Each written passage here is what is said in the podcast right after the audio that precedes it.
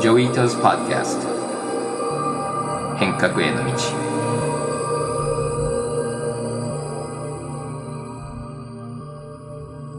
全国的に小中学校が夏休みに入って、およそ1週間が経ちました。例年ならですね、街中で小学生を外で見かけるんですが、最近は暑いからか、ほとんど日中、夕方もあんまり見かけなくなっちゃったんですが、はい。ジョイさんどう思いますか？そうですね。僕も、まあ、この間あんまり外に出ないって言ってた割には最近また外に出なきゃいけなくなったので、歩いてても、やっぱりおっしゃる通り子供は結構少なくて、みんな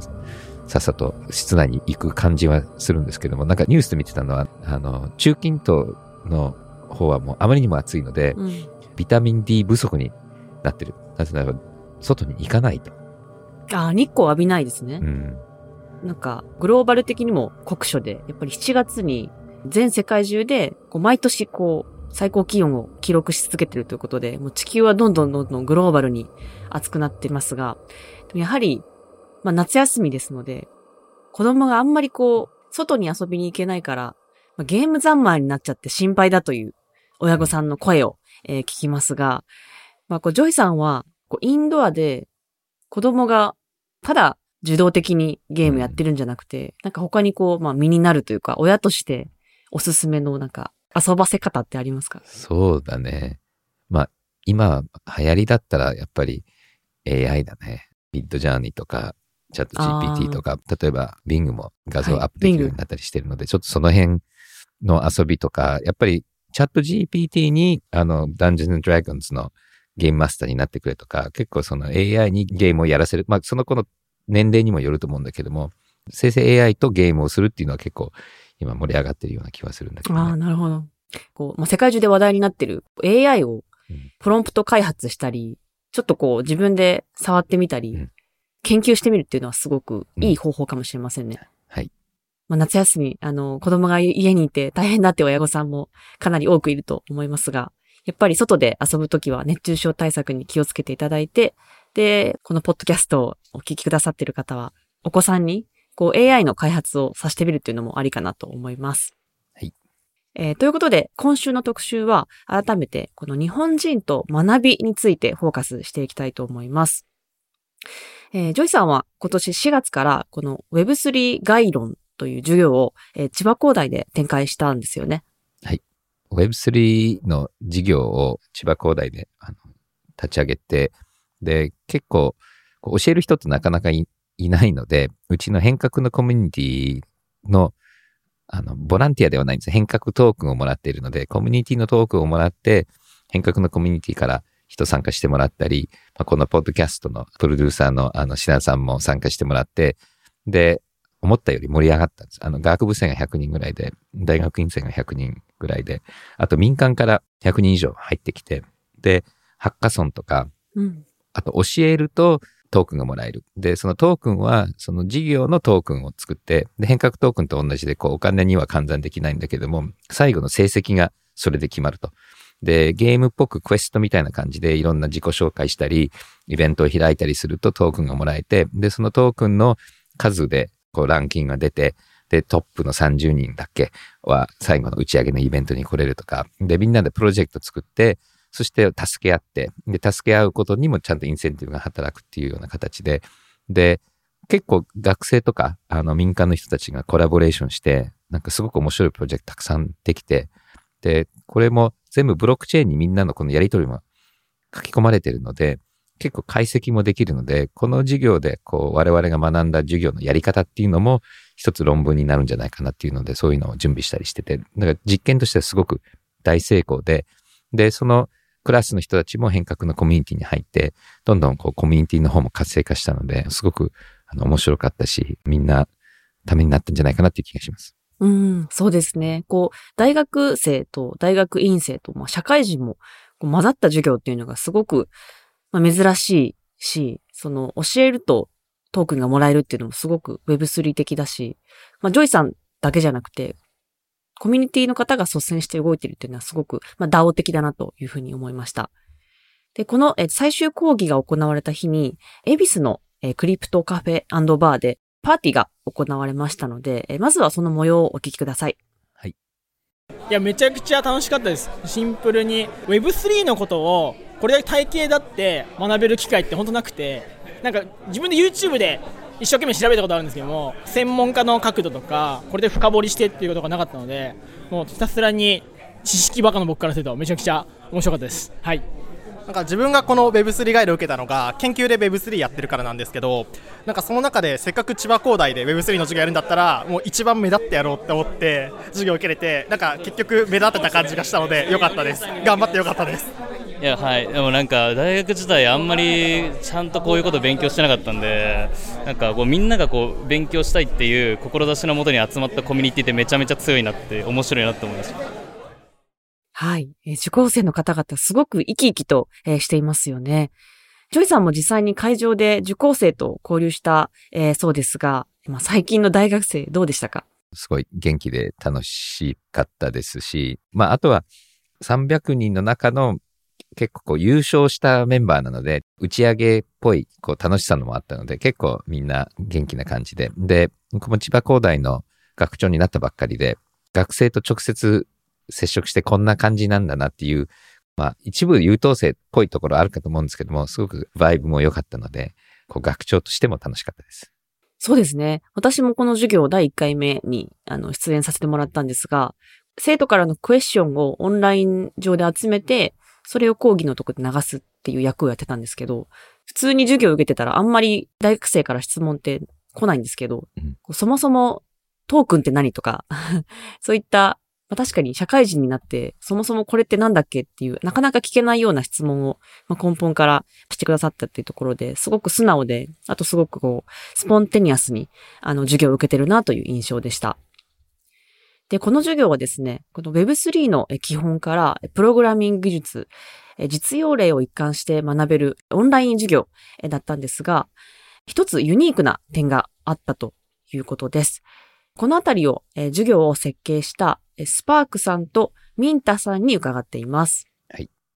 最初 Discord コミュニティを基盤にしてみようって話をしてみてでその中でトークノミクスを組み合わせた学び合いに対してインセンティブを与えるっていう形にしたんですけれどもそれがとても価値のあるものだと感じていただいてイベントがたくさん立ち上がったりですとか教え合い学び合いがとても促進されたのですごく良かったなと思ってます。はい、あの僕とミンタさんはもともと伊藤穰一さんが主催されているあの変革コミュニティっていうものに所属していてそこではまさにもう学び合いが出来上がっていてそこを参考にさせていただきました。でその学び合いっていうところでいくと実際にこの Discord っていうものを基盤としながらも実際にこのもので買えない暗号資産というかっていうものを定義してそこの学び合いにこう貢献した人だけが得られるもの。っていうものを、えっと、みんなでこう稼ぐというかですね得てでそれを量であの測るっていう学び合いの可視化っていうところが出来上がっているところを参考にさせてもらいました。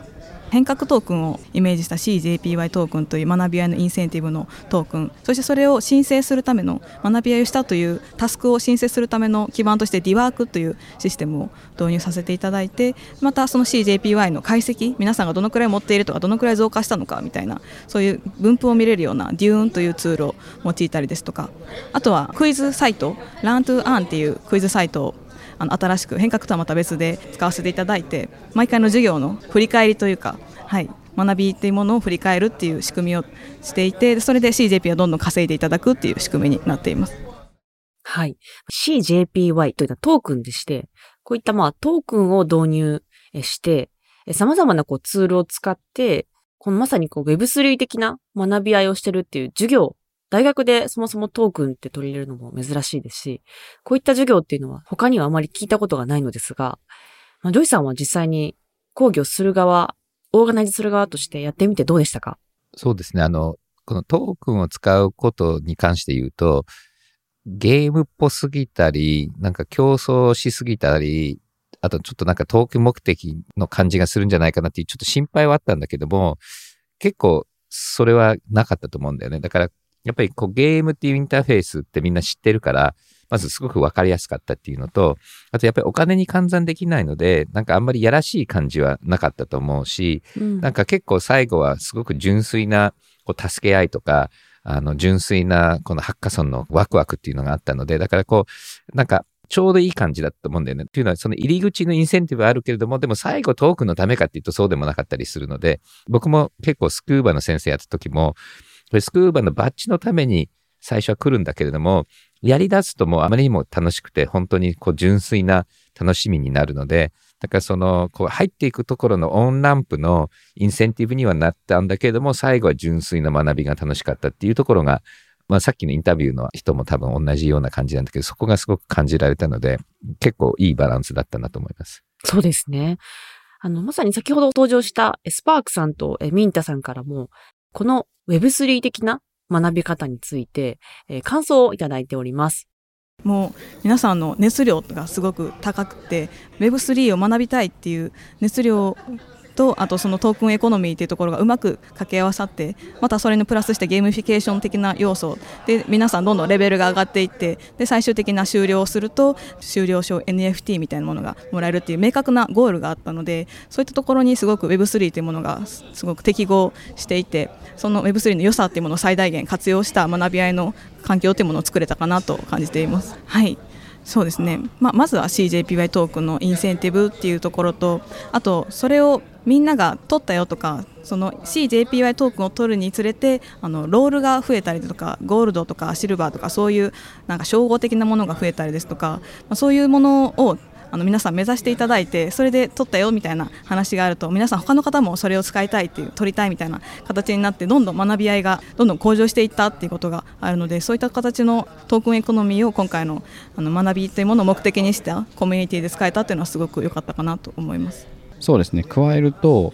普通の大学授業だと、まあ、あの2時間の講義がその13回分でいうところでたかだかも30時間に満たないぐらいのあの議論になるんですけれどもそこでこの Discord のコミュニティを出すことによって総勢で3ヶ月であの100回以上の独自のイベントが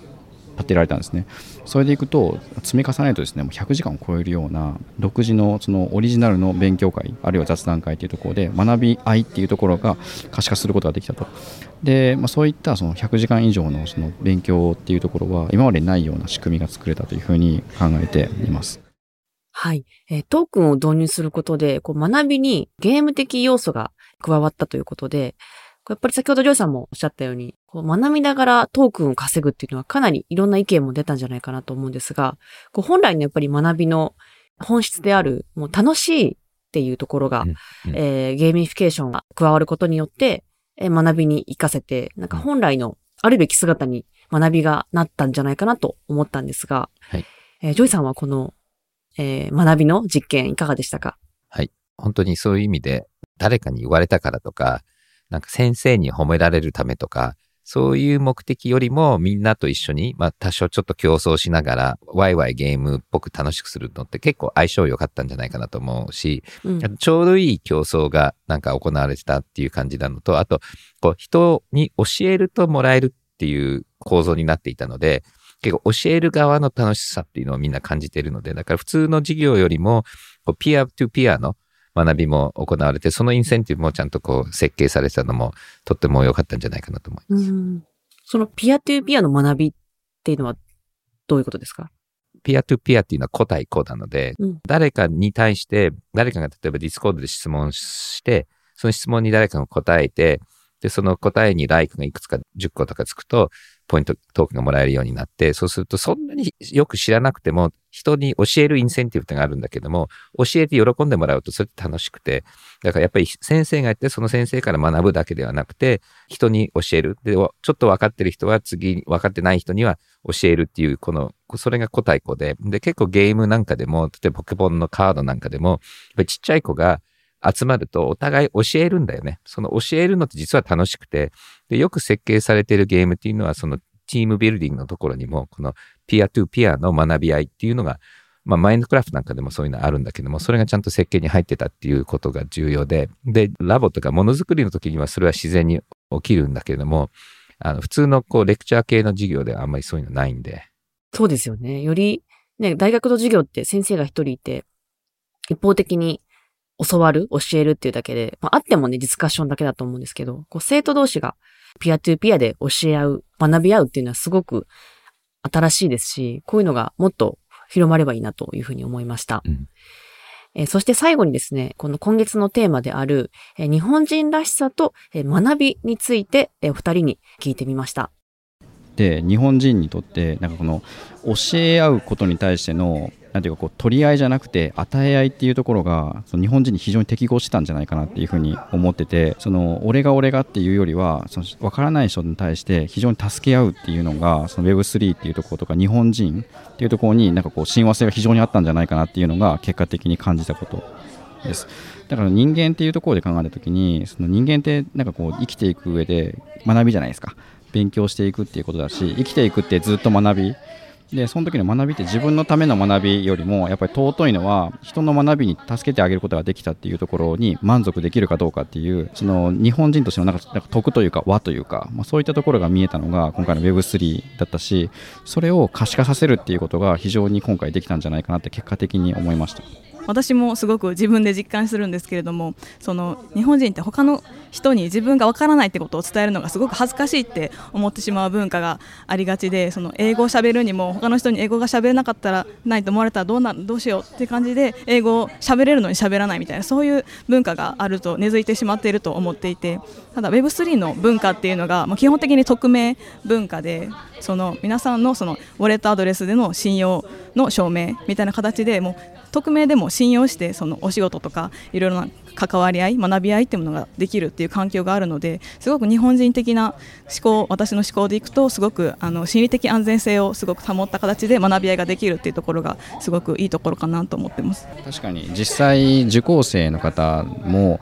心理的安全性が極めて高い講義だったって言ってもらってて、まあ、いくつかその見えないというか匿名で今回やったんですけど匿名だからこそ率先して意見が言えたみたいなことを言ってもらってて今回それ非常によくって Web3 的というか Discord 的というかかそういった文化がうまく適用できたかなっていう。今回の300人の受講生の方のうち大体100人の方があの社会人の方。で200人の方が学部生大学院生の方だったんですけど最初の入り口でそれが誰か誰か分かんないようにしたんですよね。それが逆にすごく良くて最初からなんかこう目上だからどうとか年が離れているからどうとかっていうのはなしな状態で始めることができたのは非常に良かったのかもしれないですはい。えージョイさん、こう日本人にはこういった Web3 的な学び方っていうのが、すごく向いている土壌にあるかもというふうに気づいたんですが、実際にジョイさんもこの授業をやってみて、日本に適してるというか、うんこう日本人と学びの世界っていうのは Web3 で変わるというふうに思いますか？うん、変わると思う。ちょっとさっきの説明で僕的に解釈すると、教え合うのってそんなに実は日本人っぽくないんじゃないかなと思うんだよね。こう、あんまり、あの、表では教えてくれなかったりすることも多いし、やっぱり建前と本音っていうのがあって、うんやっぱり本音は言わないっていうのは実は日本人っぽかったり、恥ずかしいから聞けないっていうのも日本人っぽいので、だから必ずしも教え合うっていうのは日本人っぽくなくて、でまあ、後半ちょっと出てたけれども、だからこの日本人っぽい社会の中で安心して話し合いをして本音で話せるような環境は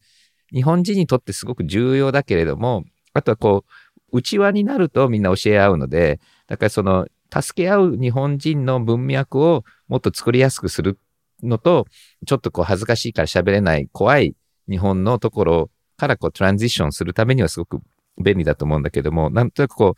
う、日本の建前と本音の中では、あの、必ずしも助け合うっていうのは日本人っぽいとは僕は言えないような気がするんだよね。あの、仲間にはね、結構みんな優しいけど、仲間じゃない人は助けないので、だからそういう意味で言うと、この Web3 を通じて、今まで仲間じゃなかった多様な人たちが仲間意識を持って、で、最初は匿名かもしれないけれども、その、早く仲間になって、こうなんか分かり合うとか、そういう、こう、日本人のいいところに、こう、早く持っていくっていうのは、あると思うんだけども、ただ僕もこれはあの気をつけなきゃいけないかなと思うのは、僕もいろんなプロジェクトやってきたんですけど、一期生って大体みんなね、冒険好きな、こう変わってる人たちなんだよね。うんで、この授業って初めてだし、結構一期生が多いので、一期生って意外に普通の人よりも頑張ったりオープンだったりするので、だからもちろん今回の実験からいろいろ学びがあると思うんだけども、ここにこう、一般的な人たちが入るとこんだけ元気になるかっていうのは多分これからちょっと検証しなきゃいけないと思うので、まあ、気をつけてここの学びをどんどん広げていきながら拡大したいと。ただやっぱり前からお金に換算できないトークンっていうところの話をうちのコミュニティでもよくこのポッドキャストで言ってるけれども、やっぱりそこってすごく僕は重要で、今でもやっぱりあんまりないんだよね、コミュニティで。うんみんな結局お金に換算できちゃうトークン作っちゃうので、で、これは変革のコミュニティもそうなんだけども、またやっぱりお金に換算できないトークンで、なんかいい結果が出たっていう事例としてはあると思うし、で、日本人の文化の中には、やっぱりお金で買えないものの価値っていうのは、まあ、どの文化でもあるけども、日本もあると思うので、まあ、それの、あの、事例でもあるかなと思います。そうですよね。価値がお金以外のこう学びとか新しい刺激とか、うんあとは誰かに教えるっていうところに、えー価値を感じてるっていうのはすごく、まあ、いいなと素敵だなというふうに思いました。あと、匿名っていうのもあるし、上下関係とか年齢とかも取っ払うことができるので、この質問したらちょっとバカに思われちゃうかもとか、うんうんちょっとこの質問って、クラスの偏差値と全然合ってないことで恥ずかしいんじゃないかっていうふうに思う方も結構、私もそうだったんですけど、いるかなと思うので、なんかそういうちょっと質問を、えーすることができるっていうのは、すごくこの Web3 的な学びでいいことだなというふうに思いました。うん。はい。でですね、えーここからはですね、先週の宿題となっていた、え暗号資産取引所の年齢制限問題について、え調べましたので、えここでお届けしていきたいと思います。え先週のお便りコーナーで、え76歳のあやすずさんが、年齢制限に引っかかってしまって、暗号資産取引所の口座をえー開設できないという内容をお届けしました。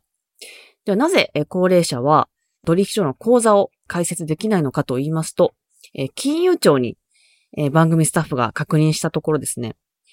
えー資金決算法という法律にはですね、取引所を利用するユーザーの年齢制限を定めるものではない。えーただし、利用者の保護に欠けることはえーしてはならないとはえー定められています。うんまあ、つまりですね、年齢制限は定められてはいないものの、利用者はきちんと守るよう、法律では定められているんですね。で要するに、取引所が個別に年齢制限を定めているということになります。そこで、口座開設を75歳未満に定めている個別の取引所に聞いてみたところ、このような回答が返ってきました。まずは DMM ですが、DMM では2018年から口座開設基準の一つとして年齢制限を設けていますが、えー詳細な経緯や理由につきましては、えー回答はできかねますということで、えー理由は教えてくれませんでした。うん。次に、えーコインチェックに聞いたところ、うんうん2018年10月から75歳未満の年齢制限を設けているということでしたが、こちらも理由については明確には、えー教えていただけなかったのですが、えーあるヒントをいただきました。えーそれはですね、自主規制団体の日本暗号資産取引業界、えー JVCEA と言います。こちらでは自主的にルールを定めていて、えーそれに則っているということでした。このルールを少しご紹介しますと、特別な蓄えのない高齢者や年金暮らしの利用者に損失リスクが高い暗号資産関連取引を勧誘することは適切ではないと判断します。つまり、高齢者は年金暮らしの人々も多く、損失リスクが高い暗号資産取引を進めるのは自主規制しようねと。ただしですね、この制限する年齢は、それぞれの取引所が独自に判断しましょうと、えーいうことになっております。えージョイさん、こういう状況でしたが、ジョイさんはどう思いますか？うんやっぱり、後々考えて今日この話聞いても、あ結構アンフェアだよね。うん。やっぱり自分がじゃあ75、80歳の人で、なんか断られたら嫌だよね。なんとなく気持ちはわかるけども、うん。なんか差別なような気が僕は、ちょっとアメリカ的なのかもしれないけど、するかな。だったらやっぱり、年上の人だったら、手厚に助けてあげて、ちゃんと理解してるかどうか確認するっていう方が、なんかいいような気がするけどね。ちょっと感情的にはね、本当に気持ちもわかるし、ただ、多分これって、ちょっと僕わかんないんだけれども、まあ、今回番組で取り上げて考えることが、まあ、機会があったからなんですけども、多分、フェアネスのところで、例えば80歳の人に訴えられたら、勝てるのかなっていうのが僕ちょっと逆に質問。あユーザーに訴えられたら取引所は勝てるのかってだってことですか、差別じゃんって言ったら、うんそれはどうなの？っていう感じね。うん。訴える人がいないんでしょうね。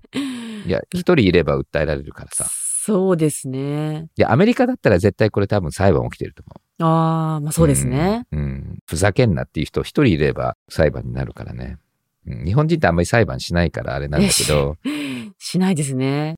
ぜひ、あやすずさん、このお便りいただいた、え76歳、うんあやすずさん、ぜひ、訴えてみるというか、まあ訴えろって言わないけれども、まあ、お便りで言ってくれたので、やっぱり不審だったら、やっぱり言うべきだよね、これは。うんうんうんそうですね。もうぜひ声上げて、取引所にレターを送ってみるといいかもしれません。うんはい。まあ、この番組でもですね、Web3 はいいものだと思って広めたいというふうに思っていますが、えー必ずしもこの暗号資産取引は推奨しているわけでもございませんので、まあ確かに暗号資産取引は、まあリスクが高いというものは前提にありますので、まあ誰もがこうね、安全に取引ができる環境が整うといいかなというふうに思います。では、最後にですね、皆様からのポジティブな日本人らしさということで、今週もお便りがたくさん届いています。まずは、ウーキさんからのお便りです。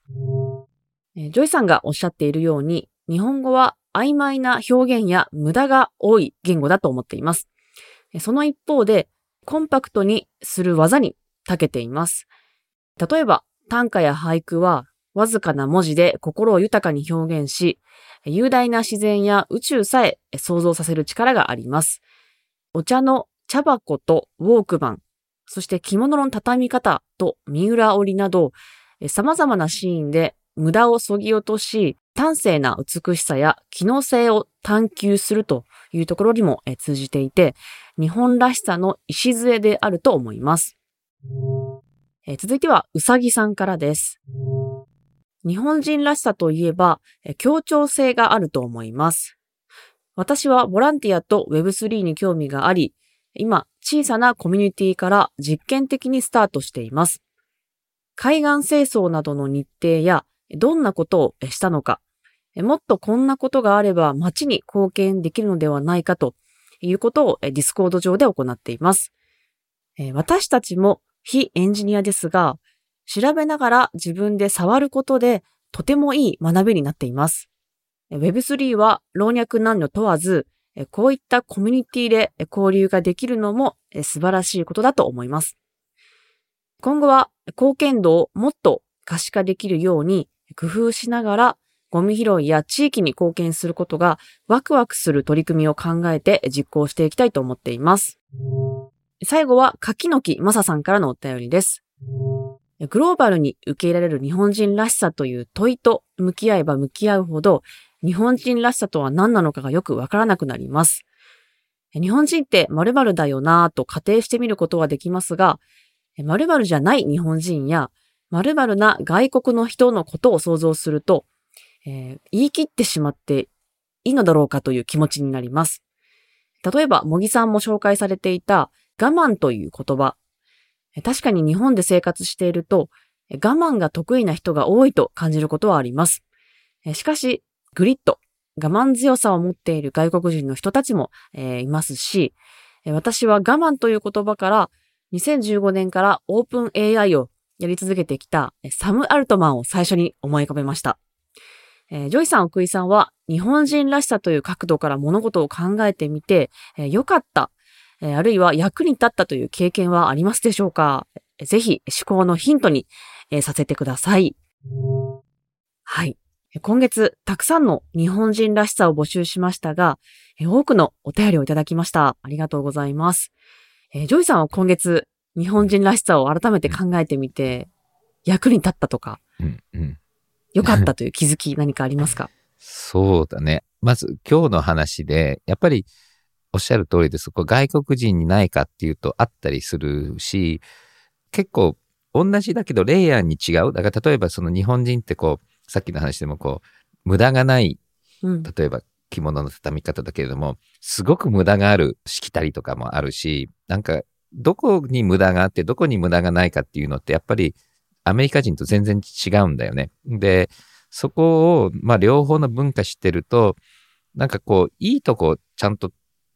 こういう場面は日本人っぽい方がいいけど、こういう場面はすごく良くないよね。ただベンチャーをやるときには、あんまりこう、代々やってきたまんまでやりましょうっていう保守的なのは役に立たないけれども、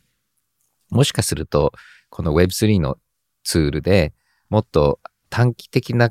こう、投機目的じゃなくて、長期的な輪を広げるっていう、実はすごく Web3 には向いてたりするっていうのがあるので、だから多分、いろんな文化によって、この場面にはこの文化のやり方がいいよねっていうのが多分、あの、すごくあって、ただ、あの、表面だけ見ると、ここはすごく無駄が見えるけど、実はその奥には、もっとその、無駄がないレイヤーがあったり、美しいレイヤーがあったりすると思うので、だからその、やっぱりお互いの文化を深く理解して、これをやるのにはここがいいよねっていうのが出せるようになるとすごくプラスで、で、良くないのが、よくあるパターンとして、例えば日本がすごくあのウェスタナイズされて、そういう悪いとこだけ真似していいとこが入ってこないっていうケースもあると思うので、だから多分僕らは何をしたいかっていうと、この Web3 の中で日本人の文化で一番いいところを出しながら、アメリカの一番いいものも出しながら、この掛け算でプラスになるっていうことがすごく重要なんじゃないかなというふうに、あの、なんか今月いろいろ考えていくと出てきたアイディアかな。うん、ああ、そうですよね。ジョイさんがおっしゃっているこの、いいところの westernize のところで、うん、あの、真似した方がいいところと、真似したら良くないっていうところってどこだと思いますか？うん。だから多分、その日本とウェストで、こう、フェアであることって多分ちょっと違うと思うね。多分、あの、アメリカなんかだと、こう、機械の平等性がすごく重要で、うん、で、日本ってどっちかというと、結果の平等性がすごく重要だったり、あとは、まあ、例えばその75歳だと、交換上使っちゃいけないっていうの、これアメリカでは通用しない。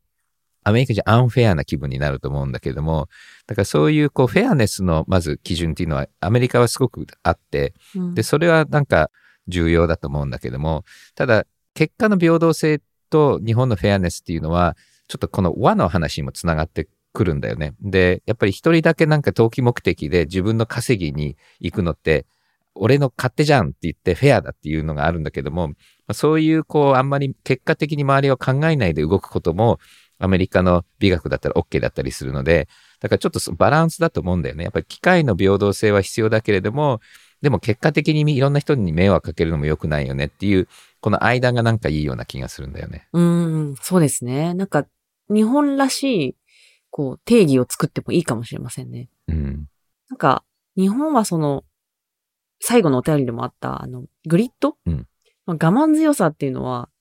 例えばなんか満員電車をすごく我慢して、うん、えー、通勤していたりとか、さっきの話ですけど、こう、やっぱり声を上げずに我慢してるというところはやっぱり悪,、悪いというか、直した方がいいなと思うんですが、えー、一方でその、あの、しつこさっていうのは、お便りにもあった、あの、サム・アルトマンから学べることだなと思っていて、うん、やっぱり、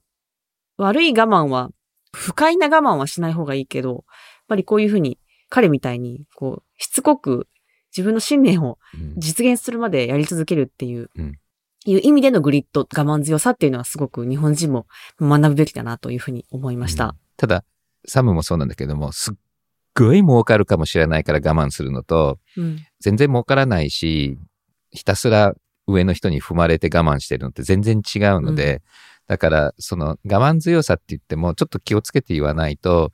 なんかいいことがあるから我慢するのと、うん、全くいいことの可能性はゼロなのに我慢するのって、まずそのフェアネスからすると全然違うし、あとは結果が出るのを分かってて我慢するのと、結果が出ないのに我慢するのっていうのがいろいろあると思うし、でもちょっと深いのは、あの、我慢っていう言葉って結構ネガティブだと思うんだけれども、うん、与えられたものでハッピーになるっていうのは別にそれはだから拡大がなくても生きがいを感じるっていうのは、これは別にこれはいいことだと思うし、ちょっとそこってこう考え方にもあると思うんだよね。で、この間僕もちょっと学んだ前後でも、鉄柱のハスっていう、こう泥からハスが生まれてくるっていう、サファリングがないと、こう、ハスも出てこないっていう、こう、我慢とこの開く関係性とか、結構、これって、あの、深い話だと思うので、だからなんとなくこう、我慢っていいよね、サムって我慢したよね、だけっていうのは、ちょっと単純すぎるような気はする。うん、そうですね。まあ、サムもこう、目論みがあって、うん、これを広げれば、世界は変わると、信念があるから、まあ我慢というか、彼は我慢してないんでしょうけど、うんあの、やり続けることができるのであって、さっきジョイさんがおっしゃったように、やっぱり、ただ意味もなく耐えてるっていうのは、確かにその先を見据えていない我慢強さっていうのは、徒労で終わるというか、そこにやっぱり気づいて、まあ、ハスの話みたいに花が開くっていうのを見越した上で我慢強くやり続けるっていうのは、やっぱり視点を変えると全然意味が変わってくるので、なんかそこは気づく必要があるなというふうに思います。はい。まあ、あとですね、あの、この日本人と Web3 が親和性が高いというのは、まあ、このポッドキャストでも、まあ、散々、えー言ってきていることだと思うんですけれども、こう親和性がやっぱり高いっていうのも授業でもすごく見えてきましたが、えージョイさんがこの Web3 を日本で進めようとしているのもそういう面がやっぱりあるからなんでしょうか？うん。さっきの話で言うと、こう日本の文化が入ってくると、良くなる部分って結構たくさんあるんじゃないかなっていうので、世の中の Web3 にとって日本人が参加することはいいことじゃないかっていうことと、あとは、まあ、電子メールが入ることによって、組織ってすごく変わったのと同じで、Web3 のツールが入ることによって、日本のいろんなこう社会のシステムっていうのが変革が起きるんじゃないかなっていうのも思って結構進めてるこの2つだよね。日本を外に出していくっていうのと、Web3 っていうツールで日本の文化を少しいい方向に変革できたらいいなっていうことです。うん、そうですよね。Web3 と文化、見えないものを価値化するっていうところでも、すごく相性が、えーいい技術だと思うので、や日本でもっとこう、推し進めて、もっとこう変革が、えー日本あちこちで起きるといいなというふうに思います。はい。えーでは今月も皆さん、リスナー様から、えーたくさんのお便りありがとうございました。えーこの番組はですね、えー8月はえー1ヶ月の夏休みをいただきたいと思っております。えージョイさんは8月の予定何かありますか？アメリカのノースウェストの方、あのシアトルの近くに1ヶ月、あの家族と行って、まあ、いろんなアメリカの友達たちともお話をしたり、会ったりして、ちょっとゆっくりしながら、アメリカのネットワークをリフレッシュして、あの9月にまた戻ってきます。シアトル夏はすごく最高ですよね。私も何年か前に行ったことがあるんですが、すごく気候も良くて、えー最高だったのでぜひ、ジョイさんリフレッシュしてきてください。はい、ありがとうございます。はい。えーというわけでまた9月にお会いえーしたいと思います。えージョイさんありがとうございましたありがとうご。ざいます。このポッドキャストでお話しする内容は、クリプトや Web3 に関する一般的な情報に過ぎず、これらへの投資の勧誘を目的としたものではありません。また、特定のトークンなどの推奨を目的とするものでもありません。クリプトの投資と売買は、とてもリスクが高いものです。自分もやりたいと思ったら、プロのアドバイスをもらってから参加してください。また、最終的な投資決定は、皆さんご自身の判断でなさるようにお願いします。デジタルガレージは危険な海に最初に飛び込むファーストペンギンスピリットを創業以来大事にし続けていますこれから来る Web3 オープンソース時代を見据えたテクノロジーで新たなビジネスを生み出す仲間を募集しています番組詳細欄にあるリンクよりぜひご覧ください Web3 is here. Join us. Join the first penguins. New Context Designer, Digital Garage.